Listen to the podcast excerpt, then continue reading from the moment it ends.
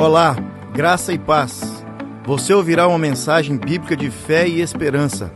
Estamos orando para que esta mensagem lançada germine, cresça e frutifique em sua vida, para a glória de Deus Pai. Jesus te abençoe. Você que trouxe a sua Bíblia, abra por favor, primeira epístola de João, capítulo de número 2.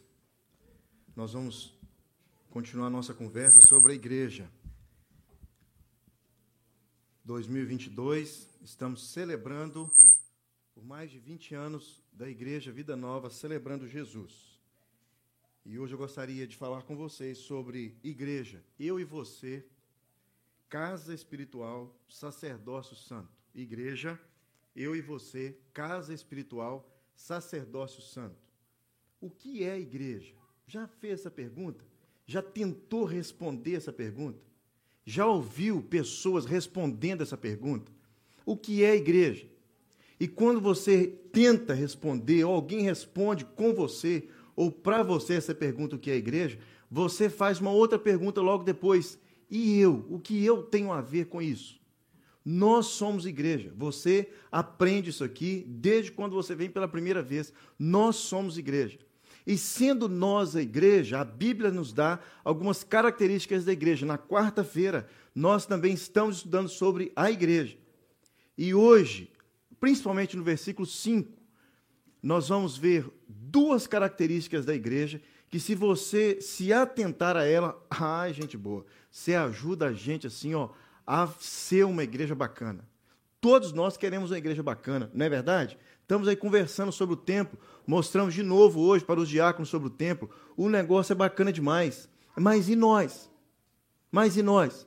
Escutei hoje num podcast falando sobre finanças, uma pessoa falando sobre finanças.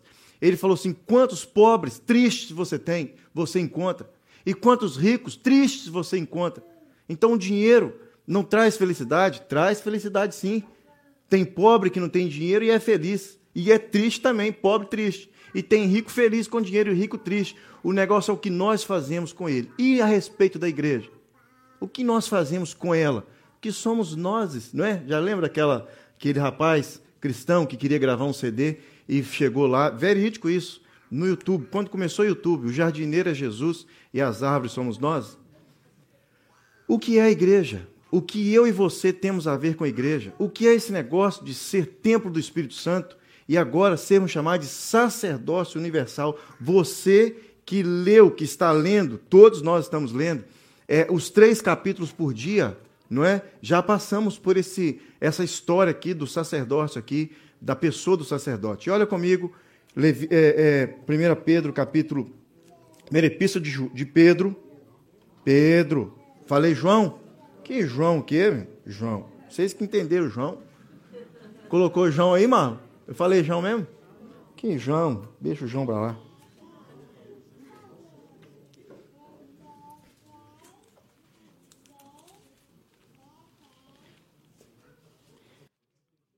Primeira epístola que Pedro escreveu para os eleitos que são forasteiros à dispersão no ponto, na Galácia, Capadócia, Ásia e Bitínia. capítulo 2 começa assim, olha, despojando-vos, portanto, de toda maldade e dolo, de hipocrisia, inveja e de toda sorte de maledicências. Desejai ardentemente, como crianças recém-nascidas, o genuíno leite espiritual, para que por ele vos seja dado cres crescimento para a salvação. Se é que já tendes a experiência de que o Senhor é bondoso, chegando-vos para ele a pedra que vive, rejeitada, sim, pelos homens, mas para com Deus eleita e preciosa. Olha o versículo 5. Também vós mesmos, como pedras que vivem, sois edificados casa espiritual para ser de sacerdócio santo, a fim de oferecer de sacrifícios espirituais agradáveis a Deus por intermédio de Cristo Jesus. Mais uma vez o versículo 5. Também vós mesmos, como pedras que vivem, sois edificados casa espiritual para ser de sacerdócio santo, a fim de oferecer de sacrifícios espirituais agradáveis a Deus por intermédio de Jesus Cristo. Igreja, o que eu tenho a ver com ela? O que eu e você temos a ver com ela? Olha que interessante, você viu já em Levíticos a respeito do sacerdócio, a respeito do sacerdote, a pessoa do sacerdote. No Antigo Testamento, o templo era o foco da glória de Deus na terra. O templo no Antigo Testamento era o lugar onde Deus se encontrava com o seu povo. No Novo Testamento, então, Cristo ensina que o seu, o seu corpo, o seu próprio corpo, ele mesmo, era o templo que seria destruído, em três dias seria construído novamente. Isso Jesus vem e diz para os seus discípulos. E agora vem Pedro e diz que nós somos esse corpo, nós somos esse templo espiritual, e nesse templo espiritual nós somos os próprios sacerdotes. Se você o Levíticos, você percebe que construíram ali é, é, é, o templo e Deus instituiu sacerdotes da tribo de Arão, da tribo de Levi e de, logo depois Levi. E esses sacerdotes eles é, é, instruíam no templo, eles ensinavam no templo, eles é, é trabalhavam, serviam no templo. Eles eram aqueles que é, levavam o sacrifício que você trazia, que o povo trazia diante de Deus. E agora vem Pedro e diz que nós somos esse templo espiritual e além do mais, além de sermos o templo espiritual, o templo santo, o templo espiritual, nós somos os próprios sacerdotes. Já participou de encontro de casal que o palestrante ou casal nota 10, que o, que o facilitador, no casal nota 10, nós somos os facilitadores, porque temos o material nas mãos previamente antes dos, dos participantes é, e você escuta dizendo que o marido é o sacerdote do lar. Aprendemos isso aqui quarta-feira. De acordo com esse texto aqui, todos nós somos sacerdotes. Todos nós somos sacerdotes. Todos nós. Não que está errado o casal nota 10 ou os encontros de casais. Claro que naquela, naquela maneira como o, a pessoa está lidando com o sacerdote, sim, a Bíblia fala que o marido é o sacerdote do lar, cabeça do lar, e a mulher é submissa. Acredite você ou não, ela é submissa. Mas como ela é submissa? Casal nota 10, lição de número 3. Lição de número 3. Interessante, então, que agora nós somos o templo de Deus e os, somos os próprios sacerdotes. Nós ministramos no templo de Deus que somos nós. Nós ministramos no templo de Deus que somos nós. Nós somos responsáveis por nós mesmos, pela ministração de Deus em nós, ouvir Deus, oferecer sacrifício a Deus. E além disso, você vai ver uma semelhança desse sacerdócio do Novo Testamento agora e o sacerdote do Velho Testamento. Nós ministramos na vida das pessoas. As pessoas, os que estão ao nosso redor, não só a nossa família, porque se fôssemos, se fôssemos responsáveis apenas pela nossa família, isso seria um egoísmo total, porque temos contato com várias outras pessoas que necessitam que nós ministremos na vida dela. Pessoas dependem de nós. Dependem de nós. Olha ali, Jesus é o templo verdadeiro onde a glória de Deus habita e onde nos encontramos com Deus.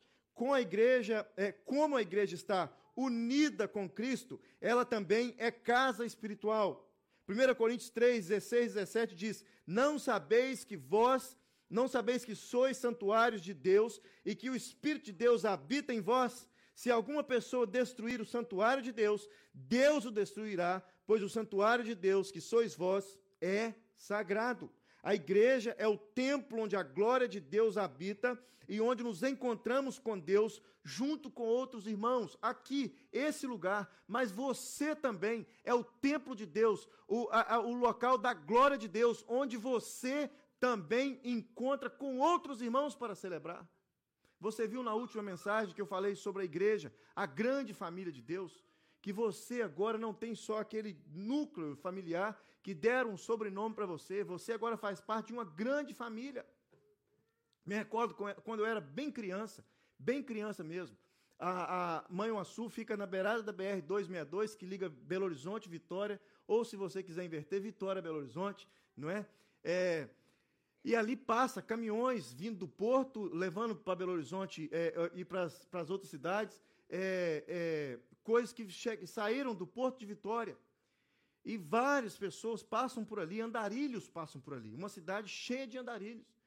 E eu me recordo que num culto de quarta-feira estávamos na igreja, é, bem criança ainda. Eu lembro porque eu gosto do assunto, que é bicicleta. Chegou um moço na igreja, não era andarilho, ele estava fazendo é, uma, uma jornada pelo Brasil de bicicleta.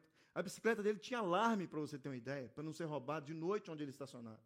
E ele passava e parava nas igrejas, ele era um cristão, para pedir é, é, comida, não pedir comida, mas para que ele pudesse receber abrigo durante aquela noite.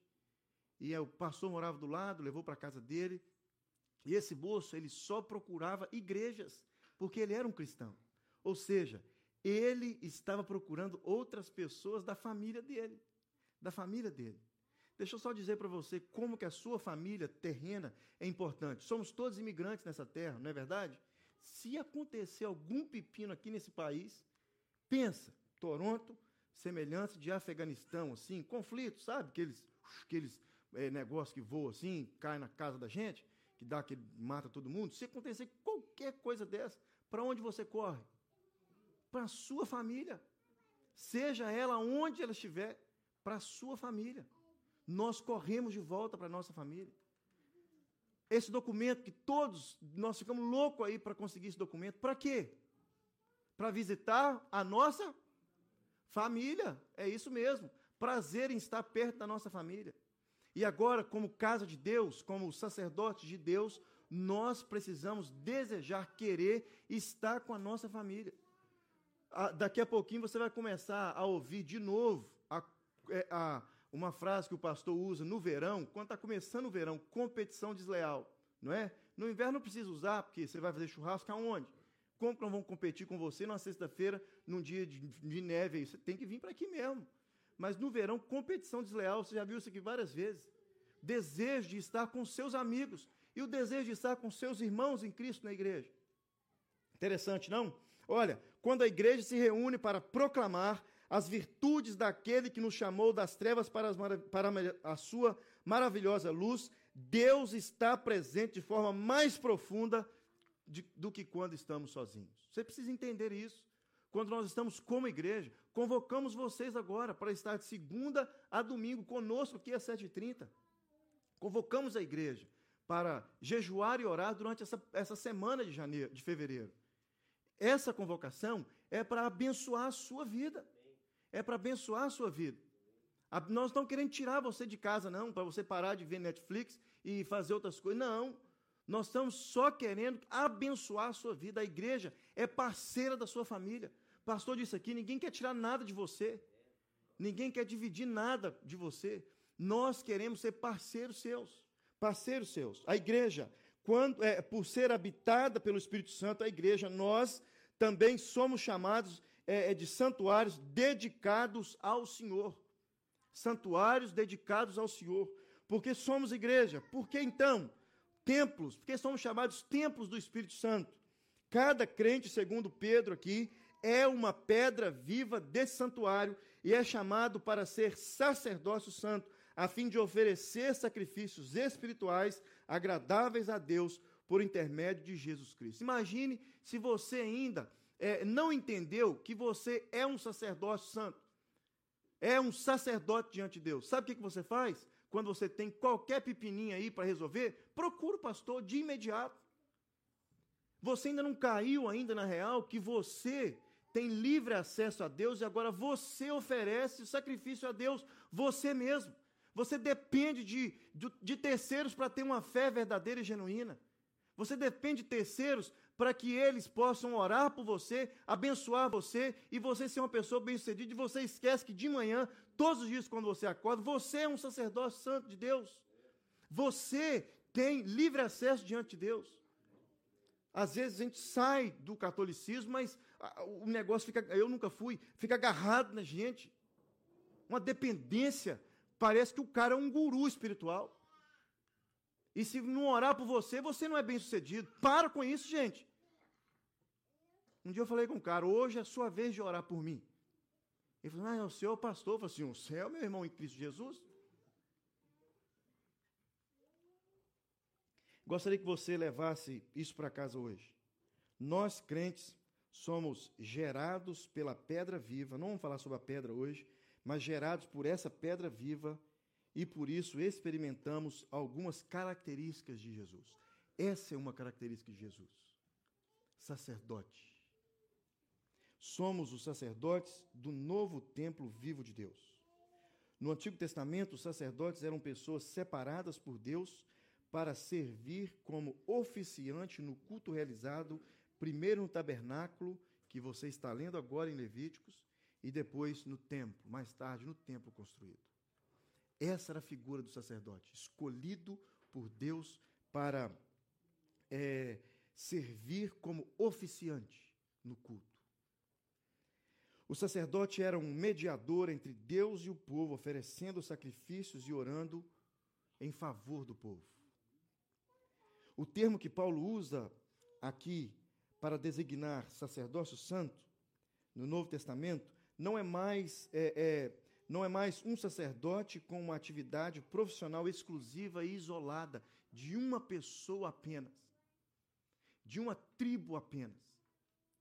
Agora Pedro vem e fala assim: olha, todos nós somos esse sacerdote em Cristo Jesus. Ele é a pedra e nós somos agora sacerdotes com ele através dele. Ou seja, todos os cristãos são sacerdotes. Apocalipse 1, 5 e 6 diz: Ele nos ama e nos libertou dos nossos pecados por meio do seu sangue e nos constituiu reino e sacerdotes para servir a Deus e Pai. A função do sacerdote era servir a Deus e Pai. Servir. E a outra palavra que você tem aprendido aqui na Vida Nova, quase todos os cultos. Você quase não escuta nós falamos líder. Fulano é líder. Às vezes vocês falam por aí e direcionam líderes por aí. Nós chamamos de servos. Já viu isso não? Quantas coisas de internet aí você vê nas redes sociais que a gente posta, ou boletim que escreve, ou algum aviso em algum lugar que vai sair para a igreja. Eu envio o pastor, ele fala assim: tire líder, coloca servo. Nós somos servos. Não existiu e não existe no mundo, não existiu até hoje, uma geração tão confusa a respeito de liderança como a geração a geração Z, que é a geração que nasceu de 95 até 2010. De 2010 para cá, a geração alfa, a geração dos nossos é, dos nossos filhos, talvez você, você que tem aí cinquentinha, já tem filho aí com mais de 14 anos entre 14 e 30 anos, 35 anos. Eles não entendem o que é liderança. Eu provo para você isso. Quem são os que protestam nas ruas? Quem são os que saem para protestar contra a autoridade do governo, a autoridade disso, daquilo? É a vovó? Não, são jovens. Suzana, sim, ela vai brigar comigo, mas está ok. Suzana, ela trabalha para a Prefeitura de Toronto a respeito do Covid. Ela é, é, pes, é, não é pesquisadora mais, agora ela é investigadora do Covid. Um dia desse ela estava aí é, é, mandando, não é polícia que chama, é sei lá quem, como é que é, no site de construção, porque os caras não estavam obedecendo a lei do Covid. E ela tem essa autoridade de enviar para o site, para os hotéis, para a igreja, para onde for, pessoas para investigar é, é, não investigar porque ela já investigou, pessoas para é, é, cumprir com a lei a respeito do Covid. E ela fica assim, Bruno, eu não entendo como que uma pessoa ainda não entendeu que nós estamos na pandemia.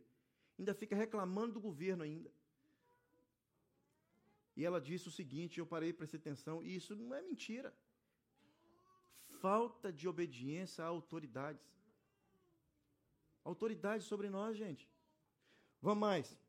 Sendo assim, como pedras, então, nenhum crente é indispensável. Nenhum crente é indispensável se somos todos sacerdotes. Se você já entendeu que somos todos sacerdotes, estamos juntos exercendo nosso sacerdócio, e isso é crucial para edificar e crescer. Quando pensamos em igreja, eu e você, templos do Espírito, sacerdócio, é isso que somos. É isso que somos quando pensamos em igreja. É, a igreja ela é um organismo vivo. A igreja está viva, um sacerdote, um sacerdote está vivo, um sacerdote oferece sacrifícios, um, um sacerdote ele serve ao Senhor, um sacerdote pessoas vêm até ele, um sacerdote faz com que o templo esteja aberto o tempo todo, um sacerdote faz com que a igreja funcione, um sacerdote ele é responsável pela casa de Deus. E se somos sacerdotes, você e eu somos responsáveis pela casa de Deus. Um organismo é, é uma entidade viva com emoções, mudanças, crescimento natural, sujeito a aflições, é, é, é, acidentes, ataques externos e doenças. Igreja, um organismo vivo. Você e eu, libertos, crentes dos nossos pecados, somos constituídos e feitos por Deus para sermos sacerdotes para servir. Cada pedra viva é indispensável para Deus. Cada sacerdote é indispensável para Deus. Você tem o seu papel. Pastor, mas eu não faço nada. Faço nada, trato de fazer, em primeiro lugar. Segundo, comece a fazer alguma coisa. O que, que eu posso fazer, pastor? O que, que eu posso fazer? Aí, se o pastor for esperto, pergunta assim: o que, que você gosta de fazer tanto que você faria de graça? Ah, não, de graça também não, né, pastor? Aí fica difícil, né, Benção? Porque dom é tudo aquilo que você ama fazer de todo o coração e faz de graça. E faz de graça. É, é isso mesmo. E esse de graça, não estou falando de dinheiro, não. Esse de graça é o seu tempo, que hoje é precioso para você, não é verdade? Quantos de nós aqui, se tivéssemos uma reserva maior no banco e tivesse alguém em qualquer parte do mundo vendendo tempo, já viu um filme que tem aí que fala sobre o tempo? As pessoas elas compravam tempo. Time, não é o nome do filme? Em inglês, time. As pessoas elas compravam tempo. Elas passavam em alguma maquininha e compravam tempo. E uma matava a outra para roubar tempo. Ficava um relógio digital assim no braço para roubar o tempo dela. E uma cena do filme aqui, o rapaz ou a moça, não me lembro mais, estava dentro do ônibus, e o ônibus engarrafado, não sei o quê, e o tempo dela estava acabando. E quando o tempo acabasse aqui no relógio, a pessoa morria onde ela estivesse, porque o tempo acabou. E ela sai correndo, ah, no ponto, próximo ponto que o ônibus para, ela sai correndo para que ela possa achar uma maquininha para comprar tempo. Senão ela morria. Quantos de nós, sem tempo, sem tempo, sem tempo, mas como que outros têm tempo, pastor, e eu não tenho? Já ouviu falar em gestão de tempo? Quando pensamos em igreja, eu e você, templos e sacerdotes, a igreja como organismo vivo, o N. Cordeiro, um moço, pastor, até indicou um livro dele na última reunião do conselho, escreveu um livro que chama Fazendo de Sua Igreja uma Equipe. Eu terminei de ler esse livro algumas semanas atrás. Ele diz o seguinte: é, ele diz que o primeiro valor de uma igreja é crer que todas as pessoas, cristãs ou não, são valiosas para Deus e para o reino de Deus. Vou ler de novo. O nome do livro é Fazendo de Sua Igreja uma Equipe. O primeiro valor de uma igreja é crer que todas as pessoas, cristãs ou não, são valiosas para Deus e seu reino. Dando uma corrida aqui, o que o sacerdote fazia? Ministrava no santuário perante Deus, ou seja, frequentava a igreja. O sacerdote ele era ele havia sido escolhido por Deus para frequentar a igreja.